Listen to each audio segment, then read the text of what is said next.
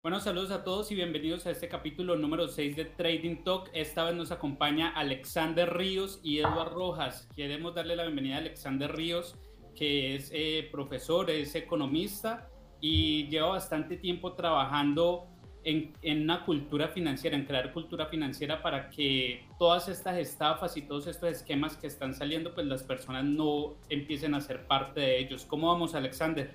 Muy bien, Andrés, ¿vos cómo vas? A Eduardo, un saludo también. Buenos días a todos los oyentes y los que nos están viendo en YouTube. Un saludo para todos. Hola, hola, un saludo para todos. Hola Andrés, hola Alexander, muchas gracias hermano. Y bueno, creo que el hilo conductor de hoy Andrés va a ser eso, ¿no? Es estafas y desmitificando tanta hierba que hay ahí en, en, en este mundo del trading. Entonces, pues, ¿qué más para hablar del tema que, que Alexander?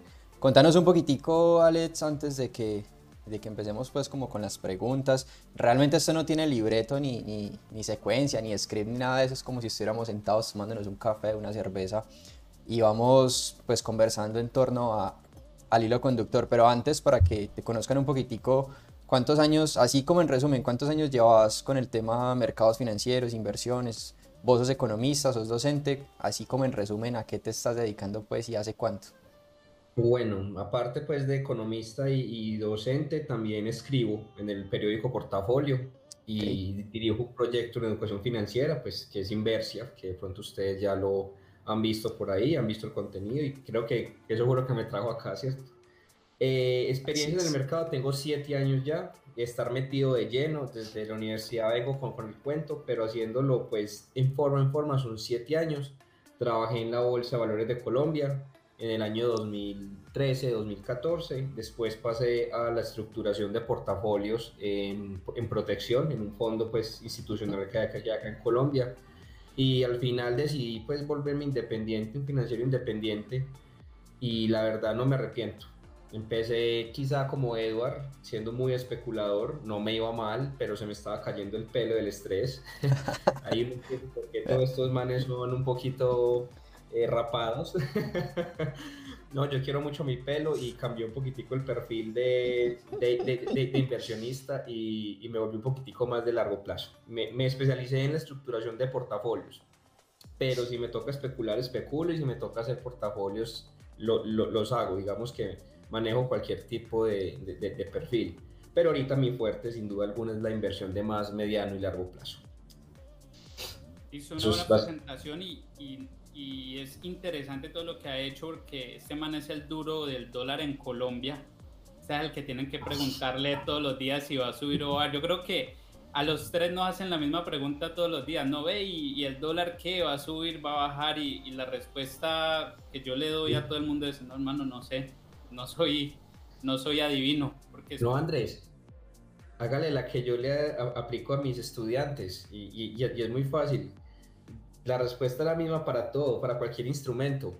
Hombre, eso puede subir o puede bajar, así de sencillo.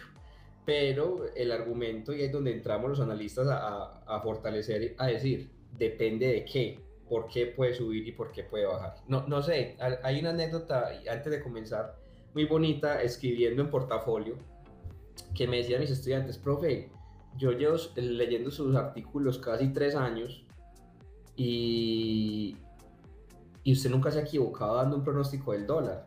¿Usted cómo hace? Y yo le dije, es que uno, uno, no se puede equivocar diciendo que algo va a subir o va a bajar al mismo tiempo. Es imposible, porque en el mercado todo subió o baja.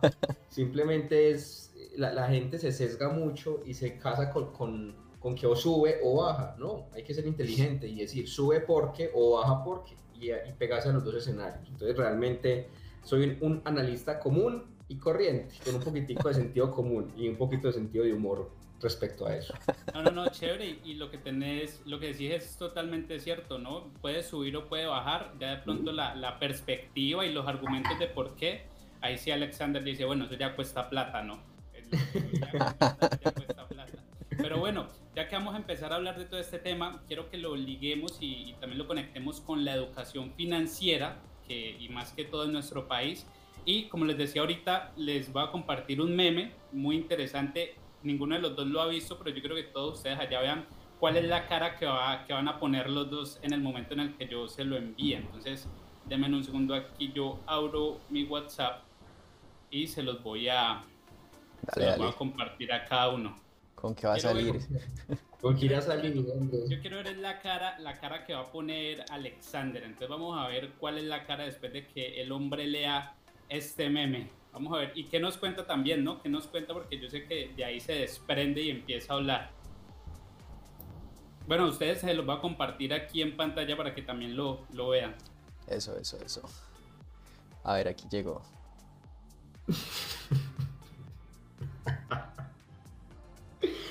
Ay, hombre, por Dios. Qué, qué cosas, ¿no? ayer, veía uno parecido, ayer veía uno parecido que era una pendejada, pero decía, si imprimir billetes causa inflación, entonces ¿por qué no imprimen monedas? Yo me quería enloquecer cuando vi eso. La, gente sale con unas cosas que, sinceramente me asombran, me asombran muchísimo. Ay, hombre, bueno. No, y mira que lo, lo podemos conectar con, con, el tema de hoy porque es que muchas personas pues creen que los problemas de dinero se van a solucionar con más dinero, que simplemente, bueno, aquí el país está mal, entonces vamos a imprimir más dinero. Y lo mismo sucede cuando las personas llegan al trading, lastimosamente las personas llegan al trading y creen que va a ser la solución a absolutamente todos sus problemas y como ya había hablado con Edward en otras ocasiones, pues creen que el trading es un cajero automático, que hacen un curso de trading o compran un, un libro de trading y les viene como con un cajero personal que van a instalar en la casa y eso es sacando plata, sacando plata y listo, está bien que empiecen a hacer trading, que tengan ese proyecto, pero lo que las personas no saben es que para empezar a hacer trading no puedes llegar a este mundo necesitando plata porque para poder especular necesitas plata, o sea, ya necesitas tener dinero para poder empezar a hacer todo este tipo de operaciones. Absolutamente. De hecho, yo, yo, aquí en Medellín, yo veo que ustedes no son de Medellín, ¿cierto? Eh, Andrés es de Cali, evidentemente, y Eduard es de también de Buga, vivo en Buga. Ah, bueno, excelente. Aquí, por aquí en, Antioquia hay, un dicho que dice que el que juega por necesidad pierde por obligación. Y me parece que, que, eso en el trading es, es, es, una regla a rajatabla. Me pasó anecdóticamente cuando trabajaba en, en, la bolsa en el 2000. Me tocó a mí la caída del petróleo justamente, o sea, una época bien interesante. Me tocó cuando entré a bolsa la caída de Interbolsa, acá en Colombia, que fue un hito y después me tocó la caída del petróleo, me tocaron dos embarradas miedosas. Y, me acuerdo mucho de una señora, no voy a decir su nombre, que lo que hacía era invertir en Ecopetrol full eh, lo, lo, de la educación de sus hijos. Y recuerdo que cuando se cayó el petróleo ese día, que cayó un 18% y Ecopetrol se cayó también como un 18-19%, que la suspendieron y todo ella se quería enloquecer porque decía que cómo le iba a pagar la, la universidad el próximo semestre a, a, a, sus hijos. Entonces, ahí, ahí uno empieza a entender que la, gente realmente no tiene claro el concepto, ¿cierto? Ven esto como, como un casino y esa mentalidad de casino está destruyendo a la gente del común, ¿cierto? O sea, no solamente al que, al que cree que, que, que esto es un juego, porque eso es lo que nos vende en internet, que es mi pelea constante, sino mucha gente que, sea, que se atreve a dar el paso y no tiene conciencia del paso que está dando. Lastimosamente no todos son como aquí Edward, que, que, que eh, inculcan la conciencia, la gestión de riesgo, el manejo del capital. No, realmente la, la gente ah, no, tengo 10 millones, 10 millones para, Ecopetrol, a ciegas. No consideran en ningún momento un, escenario de pérdida. Y me parece que, que, esa concepción, ese error, esa avaricia es lo que está destruyendo el tema del trading acá. Y por eso es que la gente dice es que es una estafa. Los que se meten y les va mal, ah, dicen esto es una estafa. No. Y los que se meten y les va bien, crean academias y empiezan a vender cursos al mes. Entonces uno no sabe qué es peor, weón. O sea, uno es, irse a los extremos, ¿cierto? Entonces, a mí en lo personal eso me tiene muy preocupado y la imagen que mandas es, es, es, vital. Los problemas de plata no se solucionan con plata. La, la, verdad, no todos los problemas con plata. Pero bueno, o Eduard, ¿qué? Hombre, muchachos, es que te voy a preguntar algo, Alex. Dale. Porque, digamos que de fondo si hay una necesidad eh, urgente de educación financiera y bueno, pues vos estás candeleando día a día, ¿cierto? Desde, desde, desde la academia, desde la parte académica. Pero, ¿cómo hacer, Alexander, para lograr masificar esa necesidad de educación financiera eh, responsablemente? Porque es que, ¿qué es lo que estamos sufriendo en este momento? Que si hubo una masificación de conocimiento de mercados financieros, de trading, una masificación impresionante que ya venía, o sea, eso no empezó desde el año pasado, ya venía, pero el, el estallido de ese boom de trading de inversiones pues fue el año pasado, ¿cierto? 2020 creo que fue el boom de eso. Entonces, carajo, si necesitamos, o, si es una necesidad que la gente invierta, que conozca, que, que, entienda, que no sean economistas, pero que entiendan cómo funciona el dinero, cómo, cuáles son las reglas del juego, que invertir es una necesidad, o sea, eso no es un lujo, es una necesidad que todas las personas deberían considerar. Pero resulta que se masificó de una muy mala manera y casi que podríamos decir que prostituyó lo que es la profesión de, de, trading o de inversionista, o sea, está completamente prostituida y el boom de todas estas academias de garaje y estas empresas de traiga dos, que traigan dos y traigan dos, pues la cagaron. Pero cómo lograr masificar o llegar a más personas desde algo serio, desde algo responsable, porque es que siento un problema, Alexander, que no hacemos tanto ruido, ¿sí? Cuando uno habla con las cosas como son, pues no gustan, no hacemos tanto ruido. ¿Qué has encontrado vos que estás día a día también candeleándole al tema académico, educativo, eh, pues estrategias o situaciones donde, donde sí se puede hacer algo como a, más escala? ¿O cómo hacer para evitar que la gente siga cayendo tan fácil en eso? O definitivamente no hay nada que hacer, que sigan cayendo porque el dinero despierta emociones y van a seguir cayendo. Porque las estafas siempre van a existir, siempre. O sea, hace días yo publicaba en el blog la historia de, de de, Ponzi, del verdadero Carlo Ponzi. Y de ahí para atrás, haciendo la investigación, me encontré que de ahí para atrás, uff, ni siquiera Carlo Ponzi fue el primero. Digamos que hoy, hoy recibe el título, pero de ahí para atrás hay una cantidad de historias y es siempre más de lo mismo. Imposible entonces salvar a las personas, así se masifique cada vez más. ¿Cómo lo ves, Alexandra? No, ve, vea. Es muy sencillo en Colombia nos gustan las cosas a las malas. Y seamos sinceros, la cultura colombiana es una cultura muy terca. Acá les encanta la plata fácil, pierden y si sale otra pirámide, se meten en otra y otra en otra y, hablemos con nombres. Y empezaron con, con Amway y después pasaron a Gano Excel y después pasaron a Sri y después pasaron a un montón de maricadas y son los mismos porque son los mismos, exactamente los mismos diamantes. O sea, yo no sé son maricas cómo hacen, pero todos llegan a diamante así, de una. O sea, se rotan el diamante. No sé cómo hacen, no sé cómo hacen. Entonces, acá la, gente por las buenas no, no, ha entendido. Y hay gente como vos, y, hay gente como, como, muchos de Twitter, que como muchos desde, desde mi propio ser, desde la academia, diciéndole a mis estudiantes, oiga, vea, es que las finanzas es más que una pirámide, las finanzas es más que trading, las finanzas es empresa, las finanzas es inversión de largo plazo, es estructura de portafolios, bueno, un montón de maricas que yo digo en clase. Pero la gente no entiende. Entonces, ¿uno qué hace? La invitación es hacer lo que estoy haciendo yo. Terapia de choque, choque, cree controversia. Yo leía hace mucho tiempo eh, una anécdota en, un libro, creo, creo que era la, El peor vendedor del mundo, algo así, un libro muy malo realmente, pero eh, tenía un párrafo muy interesante que decía que no hay publicidad ni buena ni mala, la publicidad es la publicidad y el ruido es el ruido, bueno o malo es ruido. Y, y decía que uno de los libros más vendidos en toda la historia de, del New York Times se llamaba El peor libro del mundo. El título del libro era El peor libro del mundo y se vendió locamente. ¿Cierto? sí, sí, es, que es contradictorio. Es que es contradictorio. Pero ha sido de los libros más vendidos. El peor libro del mundo. y se vendió increíble. Entonces, eso me, dio a mí una idea. Me dijo, bueno, ¿por qué en vez de entrar a, hacer con suavidad y, y, empezar a decirle a la gente con calma, vengas, que vea? No, vámonos de frente a mostrar lo que no somos, Edward. Por ejemplo, y te invito a vos, es muy difícil que la gente entienda lo que nosotros queremos hacer, que es un, un, tema o especulativo de tu parte o inversión de mi parte de una manera rigurosa, de una manera seria y de una manera sensata.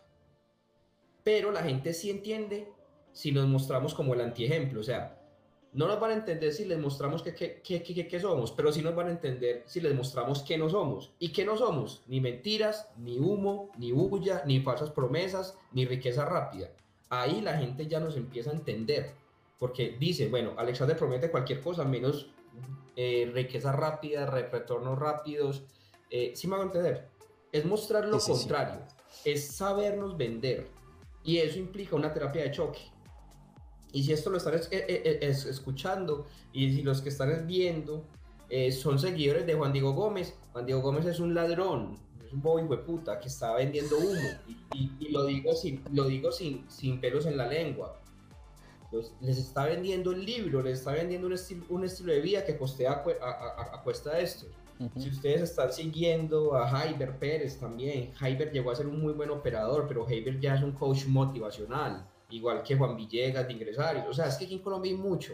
Este pendejo de Daniel Tirado, que, que, como lo dije en una entrevista hace poco ahí en Inverse con Sebastián Toro, que creo que estuvo por acá, eh, es un huevón que anda por el mundo sin papel higiénico para limpiarse el culo. Y, y, me alegra, que es que puede andar por el mundo como quiera, pero es que no es financiero.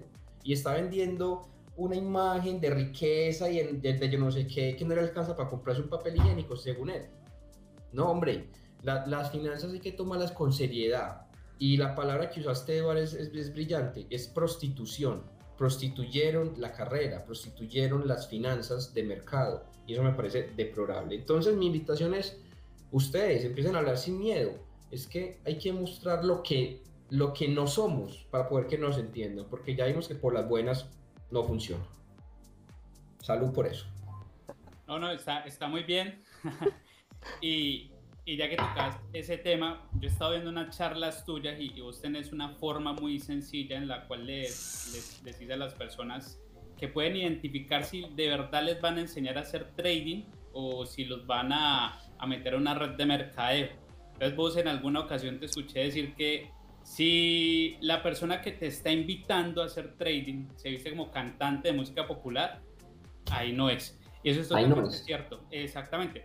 Entonces, mira, yo creo que todo eso nace de, un personaje, no sé la verdad, si me equivoco me, me, corrigen, pero eso nace de Robert Kiyosaki, que volvió las finanzas en, es que activo es algo que me entra dinero, pasivo es una deuda y listo, entonces los ingresos pasivos, ya, libertad financiera. Entonces ahorita estamos viendo una cantidad de mentores y de expertos en libertad financiera que el consejo que te dan son, bueno, ahorrate el 10% de tu salario o no, sencillo, gastate menos de, los ingresos que tenés. Entonces, toda esa cultura financiera, gracias a, todos esos libros que, a ver, tampoco voy a decir que no ayudan, porque puede que si no tenés ni idea de finanzas, puede que lo leas y te diga, uy, sí, esto hay que hacerlo de una forma diferente y si empezás a hacer, a hacer un buen camino, empezás a encontrar otro tipo de textos y, y te puedes volver un profesional. Pero si solamente te quedas con eso y crees que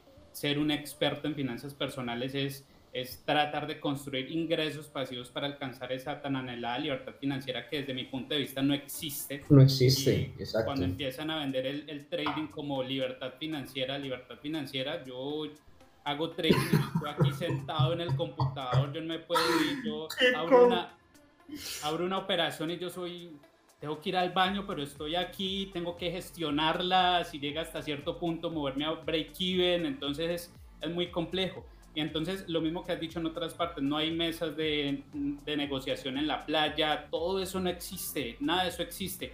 Y así seas un inversionista, porque creo que estás más de ese lado, nosotros somos más especuladores, eh, tampoco vas a tener libertad financiera, porque yo no, creo que vos llegas y, bueno, voy a, a, ver esta empresa, listo, la compré y chao, no, el análisis que vos tenés que hacer requiere tiempo y es mucho esfuerzo que tenés que meterle para poder tomar una decisión, o sea, eso no sale de la noche a la mañana. Eso te cuento que yo estoy también tratando de pasarme hacia el otro lado, eh, a empezar a, a realizar inversiones. He tenido ahí dos alternativas, de las cuales no he podido entrar a ninguna, ya te voy a contar por qué. La primera era en la Bolsa de Valores de Colombia, en Bancolombia, cuando en febrero del año pasado yo la estaba revisando y está por allá por encima de los 40 mil pesos. y yo le hice fue análisis técnico. Yo dije, hermano, esto desde el punto de vista técnico es una corrida, se viene un retroceso, así que puede caer, busca esa línea de tendencia y hay una entrada interesante. Esto solamente desde el punto de vista técnico. Entonces la estuve esperando, la estuve esperando, se cayó, llegó la pandemia, pero cuando llegó al punto que yo estaba esperando, como lo estaba haciendo desde el punto de vista técnico, pues yo dije, tengo que esperar a que suceda esto, que es mi estrategia. Como no sucedió, entonces decidí no entrar llegó un punto en el que yo decía, pero es que yo sé que va a subir, yo sé que va a subir, pero entonces ahí hice la evaluación y dije, bueno, si estoy afirmando que yo sé es porque estoy hablando desde el ego y de esa forma no, no se invierte. Y la segunda, ya la he contado en, en otro espacio aquí con Edward, es que eh, había una empresa que se dedica al cannabis medicinal. Entonces mi novia me dijo, mira, yo fui a un seminario, esta empresa está buscando inversionistas, me conseguí el contacto de la persona, le escribí y le dije, mira, estoy interesado, contame un poco más sobre el proyecto. Me dijo, listo, haremos una reunión por Zoom. Le dije, está bien, mándame la información financiera de la empresa, yo la reviso porque pues, yo estudio contaduría pública, entonces algo de idea tengo. Entonces, eh, al momento en el que le dije eso, se desapareció, no me volví a escribir tampoco. Mm. eso han sido como los dos intentos que, que he tenido de, de pasarme al otro lado, pero estoy en esa transición también. No dejar la especulación, pero sí empezar a hacer inversiones que es totalmente diferente, ¿no? Y las personas no lo entienden y, contanos un poquitico qué, qué perspectiva ves ya que has estado en los dos lados. Bueno, yo, yo a ver, empecemos hablando desde la academia. Por allá, para que los oyentes sepan, y los que nos están viendo en YouTube, eh, por allá en el 52 apareció un financiero que fue el señor Harry Markowitz, que fue el que se inventó el tema de la teoría de medias y varianzas y estructuración de portafolios eficientes. Una teoría ahí medianamente interesante para la, la época. Y bueno, en los 90 aparecen dos autores bien bacanos que fueron Black y Liederman, ¿cierto? Y, y, e instauraron el, el, modelo de portafolios moderno. ¿Por qué empiezo con esto tan académico? Porque ellos dieron un aporte brillante que partió esto que estamos haciendo nosotros en dos caminos. Empezaron a, decir que ya las personas no somos un solo perfil. Desde el 50 hasta el 90 se pensó que los seres humanos éramos encasillados en un solo perfil. Alexander es arriesgado, ya. Andrés es arriesgado, Edward es arriesgado, mi abuela es conservadora. O sea, estaban encasillando a las personas como un solo perfil de inversión. Desde los 90 con la aparición de Black y Liederman, ellos dijeron, un momentico, es que los seres humanos somos capaces de tener muchos perfiles de inversión porque las inversiones en sí mismas son independientes. Usted puede tener una plática para una casa, una plática para estudiar, una plática para vacaciones y cada uno de esos perfiles, perdón, y cada uno de esos objetivos puede ser asociado a un perfil de inversión diferente. Si usted necesita la plata en el corto plazo, lo más, lo más recomendable es que usted no sea especulador con la plata de corto, de corto plazo, pero si usted necesita su plata para su pensión de largo plazo, lo puede meter en activos más especulativos, porque eso va a tener un tiempo de recuperación. Entonces, ellos demostraron esto, obviamente les dieron el premio Nobel, pero nos abrió una puerta muy grande a darnos cuenta que los seres humanos somos capaces de manejar ambas cosas, Andrés. Podemos ser especuladores e inversionistas. Entonces, empecemos por ahí, ¿cierto? Alexander, ¿qué es? Alexander es 80% inversionista, 20% especulador, porque así me considero. Tengo ambos perfiles en mayor o menor medida. Y comprender esa, esa pequeña diferencia es la, la clave. Las personas podemos tener todos los, los, perfiles. Entonces la invitación es a que Andrés no se encasille en que me quiero pasar para otro lado. No, Andrés, siga especulando, pero cree un pequeño portafolio de largo plazo. La invitación también es para Edward. Creo que ya, ya Edward por ahí visto videitos que ya está empezando a hablar de la inversión de largo plazo. Se me está metiendo el gallinero el hombre. Pero, pero yo creo que Eduardo entiende que, que es que hay que hacer una estructuración de, de, de, patrimonio de largo plazo. No todo puede ser en corto plazo, ¿cierto? Eh, y, y eso es evidente. Y está muy bien. De hecho, me parece que el ideal del inversionista, y qué pena lo que voy a decir, no, no, no es personal ni mucho menos, pero yo soy de los que creo que que el inversionista es un trader que maduró. Me parece a mí, porque llega un punto donde uno se cansa de especular. Yo, yo, yo especulé tres años seguidos en el Nasdaq y se me estaba cayendo el pelo, a pesar de que me estaba yendo muy bien, pero yo ya no tenía vida, estaba amarrado a un computador. La famosa libertad financiera que mal hizo Kiyosaki en acotar, porque qué, qué definición tan nefasta de libertad financiera. La verdad es nefasta. Lo que hizo fue amarrarnos a un computador, nos quitó la libertad. Este huevo llega y dice, entre otras, entre líneas, que es que el trading aparece y que, que, los mercados financieros aparecen para darnos la libertad financiera. Y lo que hizo fue meternos una cadena a un portátil. O me equivoco, Eduardo, o me equivoco, Andrés, hasta yo. nada. Exacto. Entonces, libertad me parece que antes no, no, no la quitó con ese concepto. Pero bueno, entonces volviendo a, a, lo de cómo se pasa al otro lado es, primero entendiendo que uno no tiene que dejar de hacer una cosa para hacer otra. ¿Cierto? Empecemos por ahí. Y segundo, si bien es muy cierto que el inversionista de largo plazo requiere cierto conocimiento, no es tampoco tan específico. Por ejemplo, Andrés, vos en tu caso al ser contador, tenés una gran ventaja incluso sobre mí. Yo soy economista con maestría en finanzas. Me tocó especializarme y hacer maestría en finanzas para poder entender lo que vos entendiste desde el pregrado, la realidad corporativa. Lo único que diferencia a un inversionista de largo plazo y de corto plazo, aparte de sus objetivos de temporales, es el tema de entender en lo que está invirtiendo. De pronto Edward desde la parte especulativa tiene un concepto más desde lo, desde el análisis técnico y desde lo macroeconómico, porque así funciona el, el tema especulativo. Y está bien, pero la parte de largo plazo funciona de otra manera. El análisis técnico pasa a un reglón muy inferior y lo que se le da una preponderación es al tema fundamentalista corporativo. Ya, ya, ya uno no empieza a ver a Bancolombia como una gráfica, sino que empieza a ver a Bancolombia como un negocio. Y vos como contador eh, entendés liquidez, solvencia, rentabilidad, endeudamiento, múltiplos, todo, rotación de cartera, flujo de caja, vos entendés todo, eso y ese es básicamente el primer paso. Entonces mi invitación es, ya tenés la formación más, más, más difícil, yo te mando los libros que quieras para que te, para que te los leas y pases a este lado, sin que abandones el trading, porque mi invitación para todos mis estudiantes y para todos los que han sido amigos míos o, o para ustedes es, apalanquen el portafolio de largo plazo con la especulación. ¿Por qué no? Usted puede sacar dinero para especular, pero parte de esos rendimientos los puede ir apalancando para el largo plazo. No, no se les olvide que todos los días vamos envejeciendo, muchachos. No se les olvide eso. No sé, no sé, esa fue mi humilde opinión, muchachos. Súper, súper, súper, Alexander. De hecho, sí, ya me estoy metiendo en el gallinero. A ver, resulta que... No, no, joda, no, joda. no, no, póngale cuidado. Les voy a comentar algo, ya se lo he compartido también a Andrés en otras oportunidades. Yo empecé desde el 2019 con una visión de que el trading es la actividad que nos permite generar unos rendimientos, eh, pero digamos en mi caso he tratado de que esos rendimientos se vayan a inversión a largo plazo. Es como la dinámica que también intento transmitir, ¿cierto?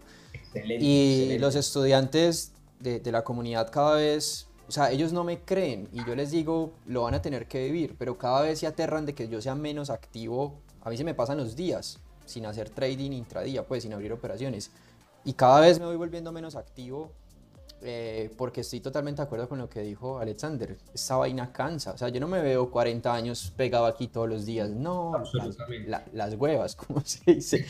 Eh, no, no lo veo, no lo veo. Esto es desgastante. Todos los días análisis es desgastante, es desgastante, es desgastante. Entonces, ese tema de madurez lo va viviendo cada, cada trader. Lle- Llega el momento en el que ya como que, uy, no, estoy, es, estoy hecho un esclavo. Eh, y ahorita, lo, lo que les iba a comentar, entonces desde el 2019 pues que empecé a generar también contenido del tema de inversión y todo, de, de- sobre todo para, eh, en términos de, de practicidad, ¿no? Con fondos de inversión, aquí en Colombia hay unas buenas alternativas, eh, ya el tema de creación de portafolios y eso pues de seleccionar acciones y todo, sí lo manejamos con la comunidad, pero allá en YouTube yo he subido contenido de fondos de inversión, de fondos de inversión inmobiliario, de crowdfunding, de otras alternativas. Y la gran mayoría de comentarios es puteándome, sí, que un 10% al año no sirve, que un 15% que eso para qué. Entonces yo digo, "Uf, la gente que quiere, sí. O sea, eh, metes tu plata, no tienes que hacer un culo, porque no hay que hacer nada, sí. Eh, Con, con, con, con fondos de inversión, con Credit Corp, con cualquiera de estos, metes tu dinero, te genera un 15% y que no le sirve. No, no jodas, sí. Ahí, ahí, Eduardo, hay que entender es que la, la gente tiene dos problemas. Lo primero es que no tienen ni idea de lo que es la inversión pasiva y la inversión activa. No tienen Exacto. ni idea de eso. Y, y- y en segunda instancia, eh, no entienden el efecto de recapitalización. Ajá. es que usted dirá, un 10% al año no es nada. Bueno, coja ese 10% al año durante 10 años. Y invito a que, a, que entienda esos rendimientos. La, gente no, se da cuenta que es que el juego del dinero, y qué pena usarlo de, un título de un libro, porque un libro muy malo también, el juego del dinero es horrible. Muchachos, yo leo mucho. Usted, sí, es horrible. De hecho, yo critico lo que leo, porque he leído cosas muy buenas, he leído cosas muy malas. Ustedes vinieron aquí a mi apartamento, no sé si se alcanza a, ver. Yo tengo una biblioteca grande, weón. O sea, si usted mira, no sé si alcanza a ver, hay Ahí todos son libros. Y abajo, en esos gavetas hay libros. Y aquí en esta otra gaveta hay libros. Yo, yo, soy un aficionado a, los libros y, y, eso, eso hace parte de la madurez financiera, ¿cierto? Entonces, la gente no, no, ha entendido que es que el juego del dinero, un, un, juego inteligente del dinero es coger la rentabilidad y reinvertirla, a la tasa que sea, pero reinvertirla. La gente tiene muy, muy metida en la cabeza el tema del, del consumo inmediato. Y, y, es muy triste, porque realmente eh, están destruyendo la semilla. Tú metes un, tú metes un millón de, de, de pesos y sacas 100 mil de rentabilidad. La gente dice, ah, 100 mil, tú, un almuerzo. Sí, es que, marica, uno aquí en Medellín con 100 mil pesos, un, almuerzo, pues bueno, pero... O, o, o cinco corrientazos de 20 mil para cada día, pero son 100 mil pesos. Pero usted se pregunta, ¿usted puede vivir con esos 100 mil o se puede olvidar de ellos? Si la respuesta es, usted se puede olvidar de ellos, pues póngalos a trabajar. Esos 100 mil se vuelven en 110 mil y así sucesivamente. La gente dirá, es que es muy poquito pero cuando tengas 10 millones y te produzcan un millón y así sucesivamente usted vaya acumulando un patrimonio, cualquier tasa de interés te reproduce el dinero. La gente no entiende la recapitalización. Y, y, y Eduardo, sígalo haciendo. Es que mientras más critican, cuando uno, cuando uno mejor le vaya, ahí es donde uno sale a decir, vea, vea, es que yo tengo razón. Y mientras más critican, más honrosa es la victoria. Yo soy un acérrimo enemigo. De, ah, me quiere criticar, hágale yo, le voy a demostrar todo lo contrario. Y Eduardo, y si usted está interesado, hermano, en, en profundizar en el tema cada vez más de leer empresas y todo el cuento y, y te llegó la madurez financiera, mira, no, eso molesta. Pero si ya te, te, está jalando el cuento, hermano, yo con todo el gusto del mundo te paso material, te paso documentación, te paso elementos que te, que te van a servir para tomar esas decisiones. A Andrés también y a los que están viéndonos y escuchándonos, la misma historia. Me buscan como inversia. Yo soy una persona que creo mucho en que esto se tiene que democratizar. Y ahorita, y, ahorita, y qué pena si esto es una publicidad, pero qué, qué, qué, qué bacano es que aparecen aplicaciones como Tri, que le están permitiendo a la gente ingresar al mercado en acciones directamente sin pasar por los fondos de inversión. Ahí es donde se hace importante lo que, lo que mencioné hace un momento, que era la inversión activa y pasiva. Usted puede ser un inversionista de largo plazo activo, como yo, o puede ser un inversionista de, de, largo plazo pasivo, como Edward, que lo, está haciendo a través de, fondos. No importa, pero hágalo. Entonces, o, es como mixto. O mixto, sí, es que yo, de, de, hecho, si quieren, les puedo compartir la pantalla en este momento. Yo manejo mi portafolio en Excel porque yo soy un viejito, weón. Y, yo, y si yo les mostrara mi, si yo les mostrara mi portafolio, que, que yo sé, es más, se, se, los voy a compartir. Eh, a ver, yo, ¿dónde está esta pendejada? Eh, aquí está. Yo se, se los voy a compartir, no sé si, si, si puedo, ¿cierto? Sí, ahí en presentar ahora. Sí, yo, yo, les, yo, yo les muestro la, composición general desde de, el portafolio en este momento y se, van a dar cuenta que yo tengo un, un perfil mixto de inversión de largo plazo porque tengo activos. venga, yo se los presento, inclusive va a quedar en el video de, de, YouTube y los que lo, están oyendo en el podcast, pues es... Vayan, vayan a YouTube. No, y, o también, o vayan a Inversia, pues, no sé, ¿no? no, no, no, no te preocupes que, que ahí montamos tus redes sociales y todo. Pero eso sí, mientras lo vas mostrando, pues ya que Alexander no, no lo dijo, se le pasó, yo sí lo digo y pues eso no es que sea una... ¿Me estás viendo? Una asesoría, sí, ahí estamos viendo, eso no es una asesoría, ni Alexander les está diciendo vengan, inviertan en esto, nada, él simplemente está mostrando cuál es su portafolio ya cualquier decisión pues que cualquier persona vaya a tomar es bajo su riesgo. Exacto. Si ustedes están viendo ahí el, portafolio, se, se, pueden dar cuenta. Sí lo están viendo, ¿verdad? ¿Cierto? Sí, sí, perfecto. yo, quiero que se, que se fijen aquí en, en, en, este, en este es mi portafolio activo por activo y quiero que miren el, objetivo de inversión. Y como se pueden dar cuenta, yo tengo un 17% de mi portafolio indexado. O sea, ¿Qué es indexado? Es inversión pasiva. Y el 83% del portafolio es un portafolio que yo llamo alfa, que es para la generación de, de alfa. Entonces, ¿qué, qué quiere decir eso? Que uno puede tener básicamente cualquier tipo de, de, combinación de perfil de riesgo y eso no va a implicar que usted sea mejor o peor que nadie, ni, ni tiene que ser objeto de críticas. Yo podría tener el 100% del portafolio en, en, empresas, pero me parece que ahorita más bien me indexo en una parte y gestiono otra. Pare de contar. O sea, Eduard, lo invito a que inculque esa filosofía en sus estudiantes. La filosofía de especular para apalancar el futuro. Me parece muy inteligente y lo felicito por eso. ¿Sabes qué pasa, Alexander? Resulta que gracias a todos esos personajes que ya conocemos, es que vos le decías a alguien, no, un 10% anual, y te no, pero eso es muy poquito. Métase a los mercados financieros y sáquese por lo menos un 1% anual a ver si es poquito o a ver si es tan fácil. Además, cuánto, a ver, si lo medimos así, el 10% de un millón de pesos, pues claro, es, es poquito, pero ten en cuenta que las personas que están moviéndose en los mercados financieros, hay unos que tienen eh, capitales de 100 millones, otros de mil millones, otros de 100 mil millones, entonces ya cuando, y eso hace parte de esa madurez, ya que nos dijiste pues que somos unos niños todavía. No, no, no, no, no, no, no, no para nada. no, no, para nada. Aparte de esa madurez es entender que aquí nosotros no estamos por dinero, que a nosotros nos interesa más es una rentabilidad, una tasa de rentabilidad que ese dinero es una consecuencia de esa tasa de rentabilidad. Pero, y al principio yo tenía mucho ese problema, eh, cuando uno abría, no sé en qué, en qué plataforma especulabas, pero uno abre MetaTrader 4 y abre una operación y lo primero que te sale ahí es cuánto estás ganando y cuánto estás perdiendo en dólares. Entonces eso es muy emocional, llegué hasta el punto de lo voy a cambiar y lo voy a dejar en puntos, porque eso es lo que de verdad me interesa.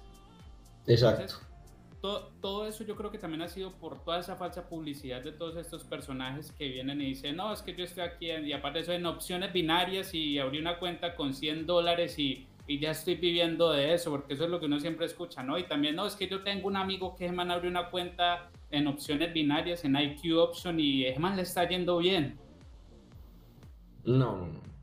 No, no, bueno, hay que hacer una claridad. No les he dicho niños, no les he dicho niños, no Simplemente me remito a lo que dice Edward. Hay momentos donde, uno se da cuenta que esto es esclavizante, que esto cansa, y me parece que a algunos nos llega antes que a otros, claramente. A, mí me duró tres años la, goma por especular. Edward ya lleva cuántos? ¿Diez? Algo así. No, llevo cinco, llevo cinco. cinco. No, marica, has, has, aguantado demasiado, porque es que esto es demasiado esclavizante.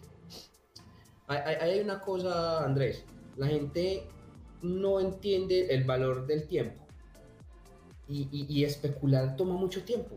Mira que Edward, a pesar de que no entra y sale del mercado constantemente, siempre está pegado del mercado.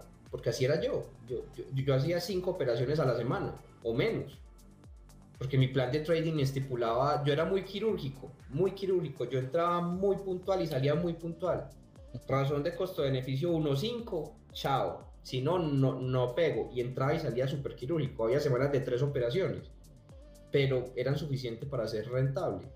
Entonces, mm, aún así, tres operaciones, pero me tocaba estar todos los días cinco horas pegado al computador por, por, la mañana esperando esa operación. O sea, la gente no ha entendido que, que cuando uno se vuelve inversionista, usted se desentiende completamente del mercado usted llega y dice, bueno, me tira plata, creo en una estrategia, creo en un negocio, creo en una empresa, creo en el mercado, creo en el, efecto macroeconómico, creo en la oferta, creo en la demanda, Padre, Hijo, Espíritu Santo, me voy a trabajar. Porque sé con el tiempo que, que, que, yo me la paso pegado viendo las, las acciones, que no va a cambiar absolutamente nada porque ya tenés montado tu portafolio estás haciendo otras cosas. Por ejemplo, a mí me encanta hacer ejercicio yo monto mi, mi portafolio y lo, dejo quieto seis meses. Entonces, ¿cómo es la crítica? Si a Edward lo critica porque no entra y sale del mercado, imagínense a mí que entro y salgo del mercado cada seis meses. Puta, a mí me deben odiar, me, me deben detestar. y si los que están escuchando esto son, son amigos de Edward y lo critican, pues critíquenme a mí más todavía, porque es que yo no entro, yo, yo entro al mercado cada seis meses y pido posiciones y rebalanceo el portafolio cada seis meses. Porque es que así funciona el mercado, así funciona el tema de las inversiones. La especulación es un cuento completamente diferente. Y fue porque yo en mi madurez entendí que mi tiempo vale más que lo que yo me hacía especulando. Y me dediqué a otras cosas. Por ejemplo, Eduardo, no sé si vos lo haces, pero yo me, me dediqué a montar negocios en el sector real. Yo tengo una textilería, tengo una ganadería pequeña, pero ahí la, estamos sacando adelante. Tengo un negocio de, de, de, huevos en, unas, en unos municipios acá afuera de Medellín. Yo tengo unos, unos galpones, tengo un e-commerce. Con, con, la textilería aproveché y monté un e-commerce de, muchas marcas. Entonces es empezar a, a tener la, la, madurez de diversificar. Si tu vida va a depender netamente de la especulación y, y el trading, va a ser una vida de mierda, de estrés y de calvicie. Y eso no queremos para, para nosotros. Tenemos un pelo bello, sabroso, ¿cierto? Entonces no, no, no queremos la calvicie. Hay que diversificar y si, que, y si con el trading o la especulación puedes apalancar un portafolio, excelente. O si con el trading y la especulación puedes salir y montar un, negocio en la, en vida real, hazlo, porque igual eso te genera caja y esa caja te alimenta el trading. Y todo. O sea, es que es entender el juego del dinero. El trading no es más que un camino para usted ganarse una tasa. Pero es que la tasa puede ser diversificable justamente. Entonces, la invitación es a que no, no nos veamos únicamente como, especuladores o, como inversionistas, sino que no, nos veamos como un portafolio de ingresos. Portafolio que puede tener muchas fuentes de ingreso y que la especulación sea uno de esos fuentes de ingreso. Yo, yo en lo personal tengo siete fuentes de ingreso unas buenas por unas épocas, otras malas, pero a fin de cuentas estoy diversificado. La invitación va para vos, Eduardo, para Andrés Oidor y, para, y para, para, todos.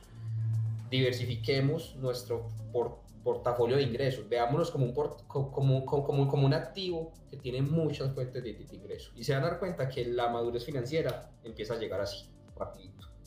No sé. No, y está, está bien. Y, de pronto para los que te van a criticar, antes de que y ahí interrumpí a Eduardo, quiero decir algo. Dale, dale pero ya que nos dijiste que cada seis meses que estás echándole ojito a eso, yo sé que te van a criticar, pero no creo que te critiquen, porque por ahí escuché en una charla que tuviste en, Inversia que el año pasado sacaste un 50 o 53%. 53% de rentabilidad el año pasado, fue mi mejor año en bolsa, el mejor, por mucho. Exactamente. Y lo pude mostrar con las papeletas, con la vivienda, con, con como quieras no, no tengo ningún problema. Pero obviamente hay que entender la anormalidad que vivimos en el 2020, ¿cierto? Y el papayazo que se dio. Liquidé el portafolio, despaché, apalanqué el tema de los galpones en los pueblos, porque monté otro galpón en otro pueblo, compré un ganadito, ahí lo, lo, tengo. Y por otra parte, volví a montar portafolio este año. Lo rebalanceé completamente.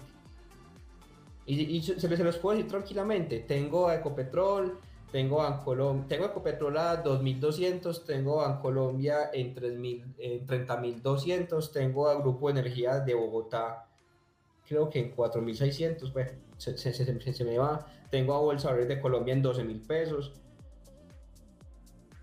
No tengo afán.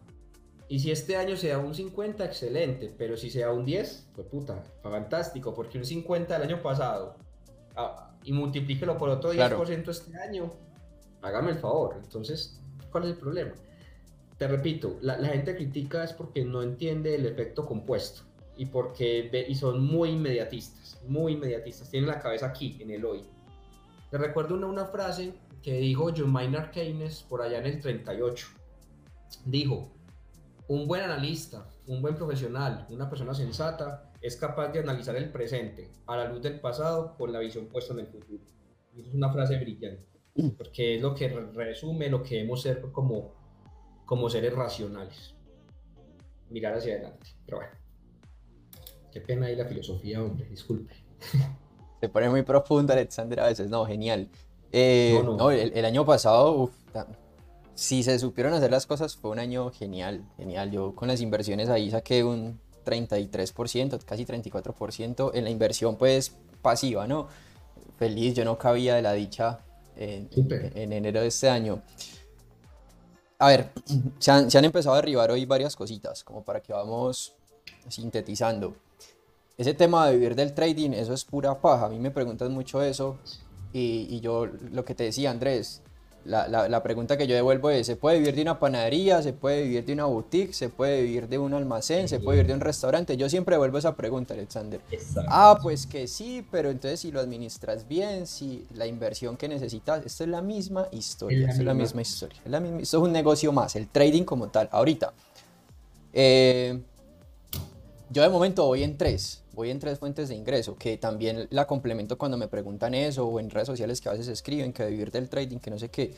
Yo me siento o me veo como una empresa. Ahorita apenas estoy estudiando administración, eh, Alexander, que me ha ayudado muchísimo porque yo de profesión soy médico, veterinario y zootecnista, pero a, duras penas diferencio un toro de, de una vaca, ¿no? Yo estoy haciendo administración de empresas y me está ayudando mucho para mis finanzas, para, para mi vida como tal. Y estoy empezando a abrir esas llaves de ingresos, llaves de ingresos, llaves de ingresos, llaves de ingresos, llaves de ingresos. Les iba a comentar que el año pasado me escribió una persona por Instagram solicitando ayuda porque estaba llevado al carajo. Y era una historia muy triste porque había logrado generar un capital interesante, interesante de varios miles de dólares, pero en un día de locura, que es lo que les digo a los estudiantes todos los días, en un día de locura Alexander se lo cargó, se, se lo llevó, en un solo día. Entonces vos haber trabajado dos, tres años, construir un capital y tener todo eso en una cuenta de trading, para mí eso es un suicidio, ¿sí? O sea, es una locura hacer eso. Que vos construyas un capital y lo tengas todo en una cuenta especulativa 100%, es una locura. Y claro, esa persona, pues imagínate, sabe que se pegaba un tiro, sí, un capital y, cargárselo en un solo día, ¿cómo se siente? Yo creo que ahí Mark Douglas tiene razón, esas pérdidas emocionales son más jodidas que, que una pérdida financiera. Esa quebrada emocional es muy berraca de levantar. Desde que hablé con esa persona... Que por cierto, que por cierto son muy malos libros también, los de Mark Douglas. reaburridores, pero, pero, tiene razón, o sea, super planos. No es, el contenido, no es el contenido del libro, el contenido es bueno. Me parece que la manera de describir no es la más entretenida, pero tiene razón. La dinámica de lectura, sí, estamos de acuerdo. No es escritor, definitivamente, se le nota que no es escritor. Sí, sí. Eh, eso es una locura y, y, y desde eso, pues aún con más, con más afán, ¿cierto? Cada vez mis cuentas especulativas son más pequeñas porque año tras año retiro, retiro, retiro y voy pensando en otros, en otros temas. De momento todavía no me he salido del sector real, estoy 100% metido en mercados financieros, pero es una necesidad, o sea, sí o sí hay que hacerlo. De lo contrario, pueden pasar 10 años haciendo trading y a los, 10 años van a pasar sí o sí, y cuando pasen los 10 años no ha hecho nada. No ha hecho nada. En, en esto vamos a ver a Zero Trader pasar, cambiar el nombre cero investing. ya, me estoy preocupando, weón. No, el man, el, man, el man viene a atacarte con toda. Sí, no, no, ya, ya, vi que me está persiguiendo el gallinero el hombre, sí, no, está bien. Y el motivo pues de esta reunión es como para que ahí debajo de cuerda vas entendiendo que el man viene pisando duro también. No, no, no, no, no. Ah, no, entonces, si este man viene para acá, yo voy para allá entonces, no me preocupe. No, no, no. Es, es, bastante interesante lo que usted dice, lo de las fuentes de ingresos. Es total. ¿Qué edad tiene usted, Millón? Yo tengo 27 años. ¿Y, y Edward? Qué pena la pregunta ahí. Tengo 30. Ah, bueno, tenemos la misma edad. Solo que yo no tengo barba, pues. Pero... Pero no, los tres, los tres somos contemporáneos, sino que lo traigo, lo traigo a, colación ya que ustedes empiezan a hablar de, de, fuentes de ingresos y es totalmente cierto. O sea, ese, ese nivel de madurez empieza cuando uno dice, bueno, hoy tengo que empezar a diversificarme, ya tengo un capital y ese capital puede empezar a, a construir otras cosas más interesantes. Lo que yo te decía, o sea, en este momento el mío es la especulación. He tratado de estarme pasando para el otro lado, pero sé que desde el punto de vista técnico no, no me va a ir muy bien porque lo, lo que dijiste ahora, eh, la inversión no va tan ligada a lo técnico. Entonces sí, sí, tengo que tener mucho más conocimiento, muchas otras cosas. Entonces lo estoy haciendo despacio, pero también buscando la construcción de, de nuevas fuentes de ingreso y todo eso. Y les cuento pues que cuando yo empecé, pues yo pude empezar 100% porque vivía con mis papás porque esa es una, una de las preguntas que todo el mundo tiene. Bueno, ¿y, será que puede vivir del trading? Pues depende de muchas variables. Primero, cuánto necesitas para vivir y ahí sí ya empiezas a ver cuánto capital necesito para poder generar lo que yo necesito para vivir. En mi caso, pues fue muy fácil porque yo con 21 años viviendo con mis papás, sin hijos, sin ninguna responsabilidad, pues yo pude, y aparte de eso en la universidad, le no, pues papá, yo voy a empezar a metérmele a esto, usted ahí me ayuda y me dijo de uno. Entonces ahí arranqué, ahí arranqué y, es como la invitación para que no vayan a creer todas las personas que si yo lo logré de una forma o Alexander lo logró de otra forma o Edward lo está logrando de otra forma, pues entonces ese vaya a ser el camino. Creo que cada uno ha construido su camino y, la idea de estos espacios es como que las personas vean la experiencia de, cada uno. Entonces, eh, por lo menos están viendo Alexander que tiene diferentes fuentes de ingresos. Entonces dicen, ah, pero es que este man gana en, en la bolsa de valores, este man invierte y especula, pero también tiene otras líneas ¿Por qué? Porque la especulación y la, y la, inversión no puede ser el norte de todos, ¿sí? No todos nacimos para ser inversionistas, ni todos nacimos para ser especuladores, y eso es lo que ahorita todo el mundo cree, que la van a romper en los mercados financieros, y es como sentarnos y decir, bueno, Cristiano Ronaldo gana mucha plata, entonces vamos a meternos a un equipo de fútbol porque nosotros también nos queremos tapar en plata. Y, y saber que hasta los jugadores de fútbol tienen que tener portafolios de inversión. ¿Usted cree que esa gente muela la platica? O sea, el, mero tema del tema fiscal de ellos, que tienen que pagar tanto en impuestos, los obliga a tener portafolios de inversión, porque mientras el, por la regulación europea y norteamericana, si usted está invertido, esa plata no se la tocan. Entonces, ¿usted cree que esa gente recibe qué sé yo, Messi o Ronaldo reciben 50, 60 millones de, euros y, se los meten debajo del colchón, los tienen en la cuentica. No, señor, eso va para un fondo. O sea, es que hasta esa gente entendió el principio de la diversificación, de la gestión, de, no hacer el norte. Además, e, e, ellos tienen vida útil, como todos, como todos nosotros tres, tenemos una vida útil mental. Esos manes se, llegan a los 40 y pum, parce, se les acabó el camello. ¿Qué tienen que hacer? Vivir de lo que ya construyeron Ve al Tino. A mí me parece un negrito más bacano, bacaneado, chévere. Pero el Tino, parce, no es ningún huevón. El Tino jugó en Italia y ese malo que hizo fue montar fincas de, crianza de caballos, eh, caña de azúcar por allá en Tuluá y todo el cuento. ¿Y hoy de qué vive el Tino? De todo el tema. Las empresas que tiene. De las empresas que tiene. El Tino no es ningún huevón. La empresa de condones, la marca de condones que tiene. Sí, no, ese no. Y, los testea el hombre, no, eso es una cosa miedosa, ¿cierto? Pero más allá de, que sirva de tester y todo, el, man no es pendejo. El man no es pendejo y, entendió que es que nos tenemos que mirar es como una empresa. Esa, esa frase de Eduardo hoy, hoy la rescato mucho y hay que mirarnos como una empresa y tenemos que ser capaces como empresa de generar muchas fuentes de ingresos, muchas líneas de negocio. Y, y la invitación para todos es no nos casemos con el trading como la única fuente de ingresos, porque es que las obligaciones apretan, la vida real aprieta y aprieta duro. Cuando uno vive solo, cuando uno tiene responsabilidades, pagar impuestos, carro, mercar.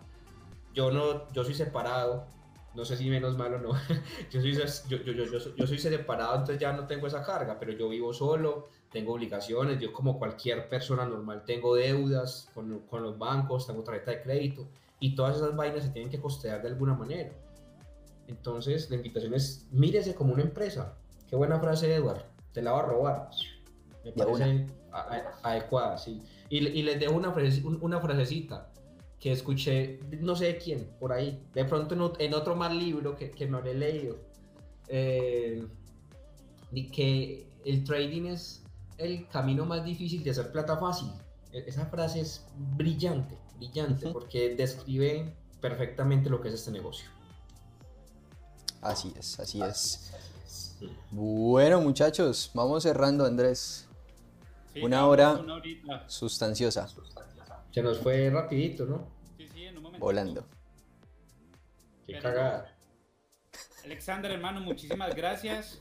Esperamos que sigas con todo ese proyecto. Recuerden que Alexander está trabajando duro en Inversia, está haciendo unos live muy interesantes, está llevando una gente muy tesa, pero aparte, este señor ya que lo escucharon hablar y, y, toda la información que tiene para brindar, pues súmele toda la gente que está arrastrando a su canal.